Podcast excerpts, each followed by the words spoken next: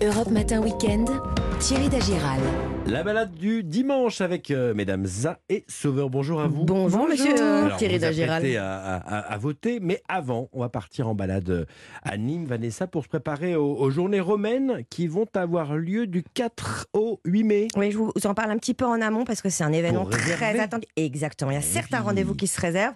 Alors les journées romaines, c'est quoi? Eh bien, toute la ville se met à la mode romaine. Alors les commerçants s'habillent comme les Romains, Ah ouais. la fin de la République ou début de l'Empire. Les restaurateurs, eux, ça c'est pour Marion, s'initient à la cuisine rustique gauloise ou romaine. C'est pas mal. Côté culturel, il y a du théâtre de rue, il y a des initiations aux fouilles archéologiques euh, assez régulièrement dans les jardins de la Fontaine. Très très beau autour de la nymphée. Et c'est dans ces jardins qu'il va y avoir justement un grand banquet à la romaine. C'est bien ça. 80 euros quand même. Ah ouais. Bon, mais euh, Il y a de quoi manger. Il y a de quoi manger. Et puis il va y avoir un corps romain avec une cinquantaine de légionnaires Ouais. qui vont animer des ateliers. Le samedi soir, il va y avoir un défilé au flambeau et après, on va leur remettre des décorations devant la maison carrée. Mais ça, c'est un prétexte pour en savoir un peu plus sur l'étendue des pouvoirs de l'empereur. Mhm. Donc vous apprenez par exemple qu'il pouvait leur donner évidemment la citoyenneté romaine, mais après aussi une carrière de 25 ans, leur attribuer une retraite Ah avec ouais. des terres et un peu d'argent. La retraite euh, au bout de 25 25 ans. ça donc, fait rêver, Thierry, Ça hein fait rêver. Vous y presque. Euh, rien n'est prévu aux, aux arènes de Nîmes. Bah si, évidemment, Bien parce que sûr. c'est c'est la star des fêtes romaines, cet amphithéâtre. Mhm. Euh, ça a toujours été une manière de le faire vivre justement comme il vivait à l'époque. Alors à chaque fois, il y a un spectacle qui agite beaucoup, hein, les, les gradins, on est vraiment dans une, une ambiance. Ah, voilà. On est comme dans un péplum. Et alors, cette année, c'est ambiancé par Eric Dars qui joue un rôle primordial dans le spectacle du début à la fin. C'est un rôle historique. Euh, c'est le rôle du praeco. Le praeco, c'était l'aboyeur public. C'était des, euh, chanteurs ratés avec une grande voix euh, et qui se trouvaient une vocation à présenter les jeux. Alors dans une moindre mesure par rapport à moi, puisqu'en fait, je suis l'interface entre le spectacle et les spectateurs pendant tout, le, spectacle du début jusqu'à la fin, où j'explique. Je fais aussi preuve de pédagogie pour expliquer l'histoire, tandis que le praeco de, l'Antiquité se contentait d'annoncer des noms, des prénoms et des phases d'action. Parfait. Et ce spectacle, il, il porte sur quoi Ah, il alors se déroule en deux temps. Ouais. Déjà, il y a une partie historique assez pédagogique hein, autour des gladiateurs, euh, d'exercices équestres. Il y a même des exécutions, enfin des simulations, on est bien d'accord. Et puis par la suite, il y a une reconstitution de la reconstitution. Mhm. Pourquoi? Parce que les Romains utilisaient à l'époque des reconstitutions à des fins pédagogiques. Donc ça, c'est un petit Ah oui. clin d'œil. Alors cette année, c'est Adrien et la guerre des Pictes. Euh, les Pictes, en fait, on, on les connaît aussi sous le nom des Calédoniens. Ils venaient euh, de l'Angleterre actuelle. Mhm. Et c'était une menace évidemment pour l'Empire. Mais pourquoi ce passage de l'histoire à Nîmes Réponse donc de notre euh, pré-écoute du jour.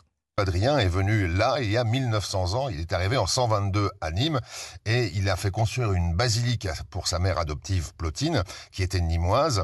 Et il y a vraisemblablement, en tout cas, donné des jeux. Voilà, Oh, c'est bien. voilà. Et c'était la femme de Trajan, figurez-vous, cette Ah. femme. Voilà. Notez bien, c'est du 4 au 8 mai, c'est vraiment bien. Si vous êtes dans le coin, allez-y, foncez-y. Euh, une adresse, euh, Vanessa. Face au jardin de la Fontaine, bah, il y a le mythique Imperator, avec en plus une expérience culinaire unique sous le parrainage de Pierre Gagnère. hein. Voilà, thématique romaine, avec un, un- un restaurateur et un chef cuisinier euh, historien aussi, et un hôtel de charme plus accessible, le Royal Hotel, qui est place d'Assas. Merci beaucoup, Vanessa. Avec vous, Marion, on part en Seine-et-Marne. Oui, on va cueillir une tige un petit peu gaufrée, verte, rose ou rouge, au goût acidulé. La rhubarbe. La rhubarbe, voilà. La rhubarbe, ah, j'adore ça. On a tendance à croire que c'est un fruit, mais c'est en fait un, un légume qui est originaire d'Asie. Ouais. Ce serait Marco Polo qui l'aurait ramené en Europe. Il l'a implanté surtout en Angleterre et il n'est arrivé en France qu'au 19e siècle. Alors aujourd'hui, on cultive la rhubarbe principalement au nord de la Loire. Comme Emeline Picard, installée avec son mari Julien à la ferme du Grand Ballot à Joire, Mhm. il cultive de la rhubarbe depuis 4 ans en agriculture biologique et la rhubarbe aime le climat francilien. Il faut que la rhubarbe soit arrosée. Elle aime bien le soleil, mais il faut des terres euh, drainantes quand même. La rhubarbe n'aime pas les trop pleins d'eau pour donner de bons bâtons valorisables euh, dans la cuisine. Et on paille également avec les feuilles de rhubarbe lorsqu'on la récolte. En fait, on coupe la feuille qui n'est pas comestible, on garde que la tige qui elle est comestible. On coupe le bout de racine, la feuille et tout le reste on, laisse sur le champ en paillage pour éviter euh, trop de remontée de mauvaises herbes. Les grandes feuilles maintiennent la fraîcheur dans, dans le sol tout naturellement. Et il cultive huit variétés de rhubarbe sur la centaine qui existe en France. Il les sélectionne pour leur qualité gustative, comme la Micoute, la Frambozen, la Red Champagne ou encore la Livingstone. Ah. Et en ce début de saison, les variétés sont plus acides, alors qu'en fin de saison, elles sont plus douces. Comment on la cuisine alors cette rhubarbe? Moi, je fais une petite compote avec une boule vanille, c'est très bon. Bah, c'est pas mal en Mmh, dessert, mais je vous ai dit que c'était un légume, Mmh. alors on va s'amuser à la cuisiner Ah comme un légume, pourquoi pas Mais oui. je vous suis. Je vous propose donc euh, de changer de cette tarte sucrée ou de Mhm. votre compote, par Ouais. exemple, et on va l'accompagner d'un poisson. L'acidité de la rhubarbe va s'accorder hyper bien avec. Alors, je Mhm. vous propose de choisir un, un poisson pas très connu et bon marché, le chinchard, un poisson bleu comme le maquereau ou la sardine et qui a une chair fine et ferme. Une recette toute simple, vous allez voir. On commence par tailler la rhubarbe en tronçons, de la taille de vos filets en fait de chinchard. On met du sucre par-dessus pour limiter l'acidité. Si Mmh. vous craignez l'acidité, n'hésitez C'est pas à en rajouter. Mmh. Voilà. Et ça va se développer euh, cette acidité à la cuisson, donc il faut mettre du sucre. Voilà, direction ensuite le four. Elle va compoter tout doucement. Ah, vous avez changé de four. Ouais, c'est le four de Barbie. On ajoute après cette première cuisson les filets de poisson par-dessus. Et côté peau, donc vers le haut, c'est le plus important, avec un petit trait de jus de citron. On remet le plat au four, 5-10 minutes maximum. Mhm. Le poisson est cuit quand sa chair commence à se détacher. Et il n'y a plus qu'à se régaler. Vous voyez, c'est Ouais, tout simple. Vraiment, ça bien. cuit au four Je tout prends. seul. Et puis, vous pouvez accompagner votre plat d'un pétillant à la rhubarbe. C'est ce que Ah oui réalisent Mmh, Émiline Ah et oui Julien Picard à la ferme Ah, du. Grand Ballot à Joire. N'hésitez pas d'ailleurs à leur rendre visite. Ils ont une petite boutique, il faut juste appeler à- avant de passer. Mhm.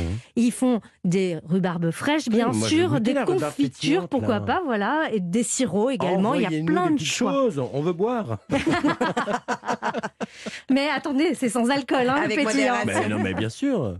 C'était pas forcément évident. Bah, parfait, merci beaucoup Marion. On retrouve bien sûr votre recette sur europa.fr et le podcast de cette balade sous le nom de Week-end Évasion. Belle, belle, belle, belle semaine à vous deux. Bon Bon dimanche. dimanche. Europe 1.